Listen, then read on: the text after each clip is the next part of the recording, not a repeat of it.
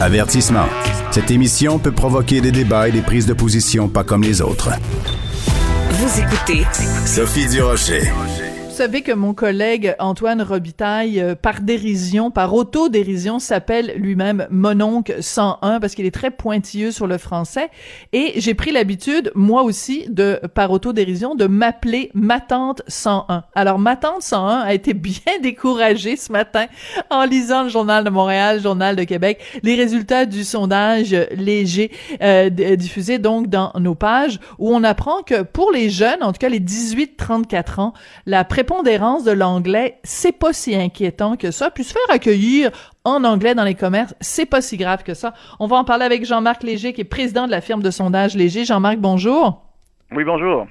Jean-Marc, je sais pas, est-ce que vous êtes, vous aussi, un mononcle 101? Est-ce que ça vous a fait de la peine dans votre cœur de sondeur de voir les résultats du sondage?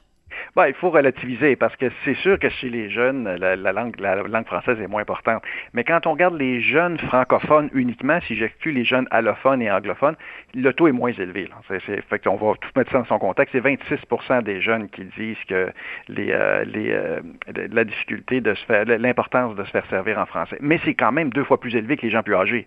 La, voilà. dynamique, la, la, dynamique est pas bonne. De génération en génération, euh, les gens accordent euh, moins d'importance au fait français. C'est comme si on accepte que l'anglais s'immisce partout. Voilà. Et quand on regarde les chiffres, en effet, qu'on voit que de génération en génération, ça euh, diminue. D'ailleurs, ça me fait penser à, à, la toune dégénération.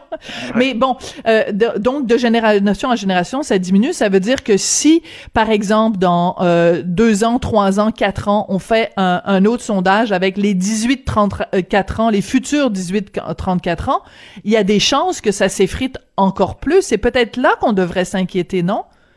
Oui, parce qu'ils n'ont pas fait les luttes de la langue française comme la génération plus âgée. D'ailleurs, les 55 ans et plus, c'est eux qui sont les plus attachés à la langue française. Mais pour un jeune aujourd'hui, qui est beaucoup plus bilingue, beaucoup plus scolarisé, euh, beaucoup plus, euh, il a joué à des jeux vidéo toute sa vie, il écoute Netflix, il va sur des sites Internet francophones. L'anglais est partout. On, est 7 millions de francophones entourés de 360 millions d'anglophones au Canada anglais et aux États-Unis. L'intrusion est partout, mais les jeunes, étant donné qu'ils sont plus bilingues, acceptent ça davantage que les gens un peu plus âgés. Oui, mais en même temps, ce, ce côté bilingue-là, euh, il, il, pourrait théoriquement toucher aussi les personnes plus âgées, parce que Netflix, il n'y a pas juste les 18-34 ans qui sont là-dessus. Euh, je veux dire, c'est peut-être aussi euh, une question euh, de, de, je dirais, d'air du temps c'est que dans l'ère du temps, on nous fait, on nous dit, euh, c'est important la mondialisation, c'est important, il y a plus de frontières, euh, tu sais, on, on va tous dans les mêmes Starbucks, dans les mêmes McDo, dans les mêmes, donc il y a un côté, euh, l'anglais, c'est pas juste la langue qui est parlée en Ontario, l'anglais c'est la langue universelle pour communiquer. Puis ça, on se le fait dire beaucoup, beaucoup, puis la génération des 18-34 ans se le fait beaucoup dire. Donc, leur, leur perception de l'anglais est pas la même que quelqu'un euh, qui est né en 1965 et certainement pas que quelqu'un qui est né en 1950, là.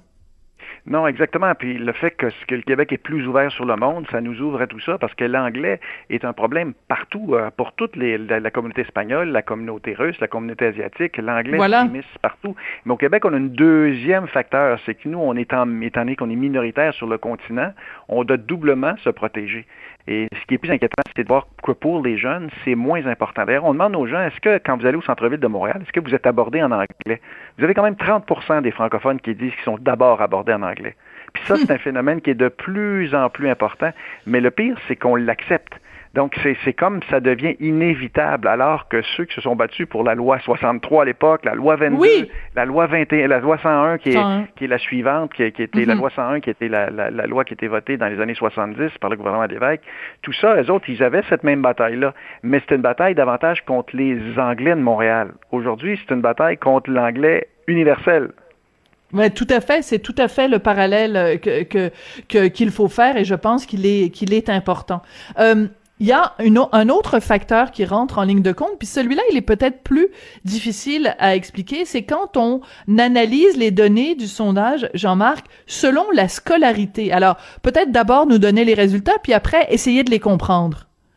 Oui, parce que ce sont les gens les moins scolarisés qui trouvent que le, fait français est plus important. Et plus on est scolarisé, moins on trouve ça important. Et ça, c'est vraiment lié au fait que plus on est scolarisé, plus on est bilingue. Ah, il y a vraiment une cause de, fait, quand on n'est que francophone, forcément, ça nous préoccupe davantage que quand on s'immisce dans la communauté puis qu'on est davantage euh, euh, bilingue. Vous savez, sur le bilinguisme, là, il, y a, il y a 65% des Québécois qui se disent parfaitement ou un peu bilingues. Hmm. Chez les anglophones, c'est 85% qui se disent parfaitement un peu bilingues. Parce que les autres vivent, ils vivent une réalité différente. On prend pour acquis que les francophones parlent tous anglais. Non, non, il y a moins de francophones qui parlent anglais que d'anglophones qui parlent français. Ça, oui, mais justement, oui, mais justement, s'il y a tant d'anglophones qui, qui, qui sont bilingues, raison de plus justement pour pas accueillir les gens en anglais au centre-ville de Montréal. Parce que l'argument du tourisme mettons ne vaut pas en ce moment parce que les touristes il n'y pas. bon, alors l'argument de dire ben on va accueillir les gens en anglais parce qu'il y a beaucoup d'anglophones. On, on entend ça à Westmount, on entend ça dans les quartiers anglais. On, accueille en anglais parce que notre clientèle est anglophone. Oui, mais 85% de ta clientèle qui est anglophone, elle parle très bien le français. Fait que pourquoi tu l'accueilles en anglais? Ces chiffres-là devraient donner à réfléchir aussi dans la communauté anglophone, en fait.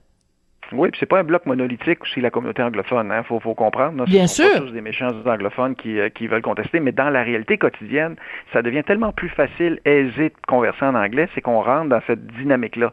Et les jeunes font face à cette réalité-là, ils vivent dans cette réalité-là, puis ils n'ont pas les mêmes revendications euh, que les autres. Par contre, il y a une autre donnée dans, dans un sondage qu'on a réalisé qui démontrait que la, pour les Québécois, la situation est préoccupante et ils s'attendent à ce que le gouvernement légifère. Deux tiers des Québécois s'attendent à ce que le gouvernement légifère et on sait que le gouvernement de la CAQ est plus nationaliste que le gouvernement libéral précédent, va apporter des modifications à la loi 101 et donc ce débat-là sur la langue va revenir. Et là, on verra comment les jeunes vont réagir. Mais ça fait longtemps qu'on n'a pas de débat sur la langue. Là, on voit qu'on a touché dans ce, dans ce sondage-là une corde sensible des Québécois. Euh, et, et c'est vrai pour l'intégration des immigrants, c'est vrai pour le droit de parler français au travail, c'est vrai dans l'affichage commercial. C'est une bataille, mais c'est pas une bataille juste juridique, c'est pas une bataille de loi. C'est une bataille individuelle aussi. Chaque citoyen doit. Une bataille de cœur. Oui. Une bataille de cœur. Quand vous arrivez dans un commerce, puis on vous sert en anglais, vous avez le droit de leur dire regardez, parlez-vous français. Et c'est aux entreprises de s'adapter. Sinon, on va aller magasiner ailleurs. Oui, ben moi Jean-Marc, euh, je, je parce que je m'appelle ma tante 101, ce que je fais, je fais deux choses. Quand je suis accueillie euh, en anglais uniquement dans un commerce, euh, bon, j'exige évidemment d'être euh, servi euh, en français. En général, je demande à parler au gérant ou à la gérante.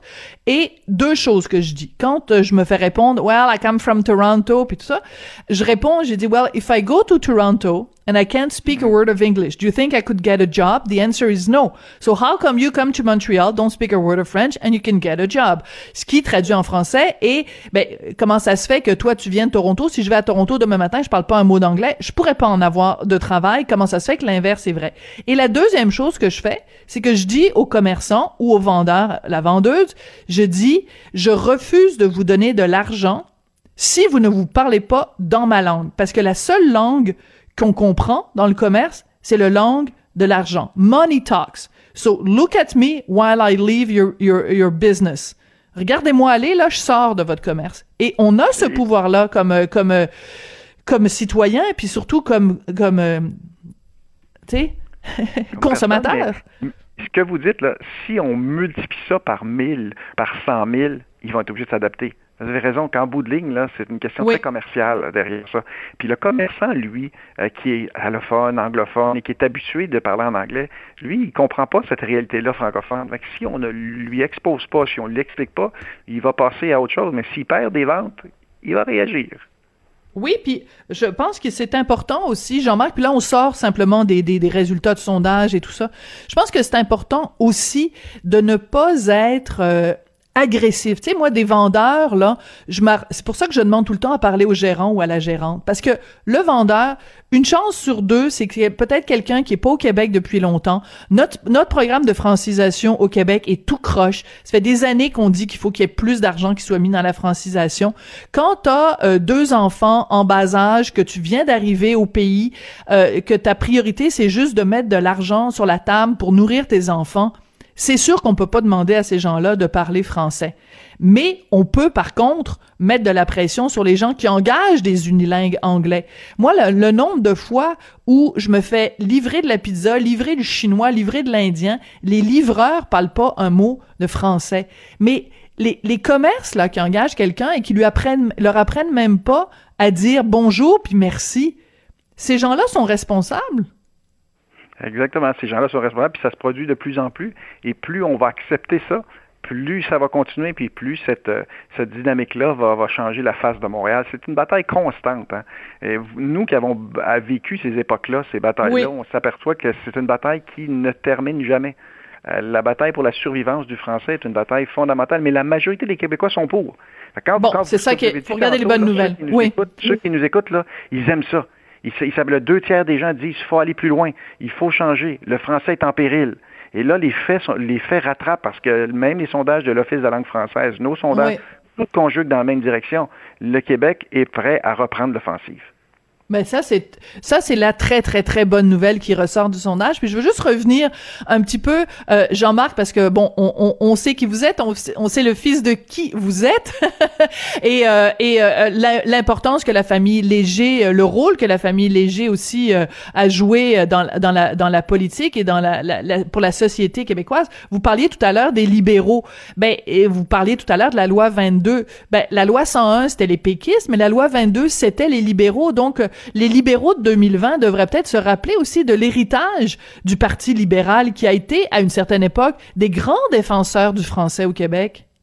Oui, c'est eux, dans le fond, la Révolution tranquille, le nationalisme au Québec, le Parti libéral a fait beaucoup. Au cours des dernières années, ils se sont isolés un peu, puis on l'a vu aux résultats aux dernières élections, où ils ont obtenu un score misérable auprès des francophones. Dans mes derniers sondages, ils sont à moins de 10% euh, chez les francophones actuellement. Wow! Dominique Anglade, c'est son grand défi, puis vous le voyez en termes de contenu, elle hmm. est en train de changer, là, le visage nationaliste du Parti libéral.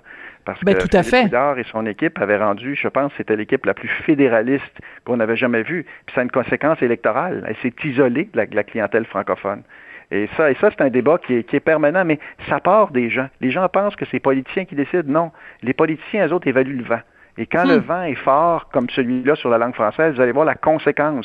La conséquence, tous les partis politiques vont embraser cette, euh, cette dynamique-là face aux Français. Et, je comprends le Parti libéral fédéral également là-dedans, parce qu'ils sont en élection le, printemps prochain, puis le débat sur la langue est important, notamment dans les institutions fédérales. Fait que vous allez voir que la conséquence de ce qu'on mesure, c'est que les hmm. politiciens vont bouger. Très intéressant. C'est pour ça que c'est important, euh, Jean-Marc, quand on, on, regarde les résultats d'un sondage, de pas juste euh, avoir le nez collé sur les chiffres, mais de prendre un pas de recul, d'avoir un, une vue d'ensemble et de comprendre que ça signifie, ce qui se cache derrière, puis aussi l'impact que ça va avoir. Et moi, je pense en effet que dans ce cas-ci, euh, le sondage dont, dont, dont, vous nous parlez euh, ce matin, il va avoir euh, un, impact assez important. Puis vous mentionniez les libéraux à Ottawa, puis il y a cette, cette députée de Saint-Laurent, là, Emmanuela Lambropoulos, qui a beaucoup fait parler d'elle en fin de semaine parce qu'elle siégeait la semaine dernière sur euh, un comité des langues officielles et elle a elle-même remis en question la, la, la, la, fragilité du français au Québec en disant euh, faut faut que je le vois pour le croire. I have to see it to believe it. C'est quand même assez incroyable que quelqu'un qui, qui, Elle l'a dit en anglais. Hein. Elle l'a dit en anglais, cette expression. Mais elle s'est fait rabrouer, par exemple. Vous avez vu que ça a été très fort. Même dans son parti, même au Parti libéral fédéral, elle s'est fait rabrouer. Parce que ce sont des décisions qu'ils doivent prendre, eux, rapidement, là, sur le sur le fait français avant la prochaine élection. Fait que c'est un débat qui s'en vient tout bord. Les gens qui nous écoutent, là, si on pensait que c'est un vieux débat, non. C'est un débat d'avenir. Hmm. La CAQ arrive avec un projet de loi bientôt pour renforcer la loi 101 qui a été trouée. C'est comme le fromage suisse, la loi 101 actuellement. Là, elle a été trouée depuis euh, sa, son, son, euh, sa mise en place dans les années 70. Et vous avez au gouvernement fédéral où ça va être un enjeu électoral, la place du français parmi les fonctionnaires fédéraux. C'est le début d'un vrai débat passionnant, vraiment, vraiment passionnant. Merci beaucoup, Jean-Marc, d'être venu euh, nous en parler euh, aujourd'hui. Jean-Marc Léger, donc président de la firme de sondage Léger. Vous allez retrouver tous les résultats de ce sondage vraiment très éclairant dans les pages du Journal de Montréal, Journal de Québec et aussi, bien évidemment, sur toutes nos déclinaisons Internet. Merci beaucoup, Jean-Marc. Mon plaisir, Sophie. Au revoir.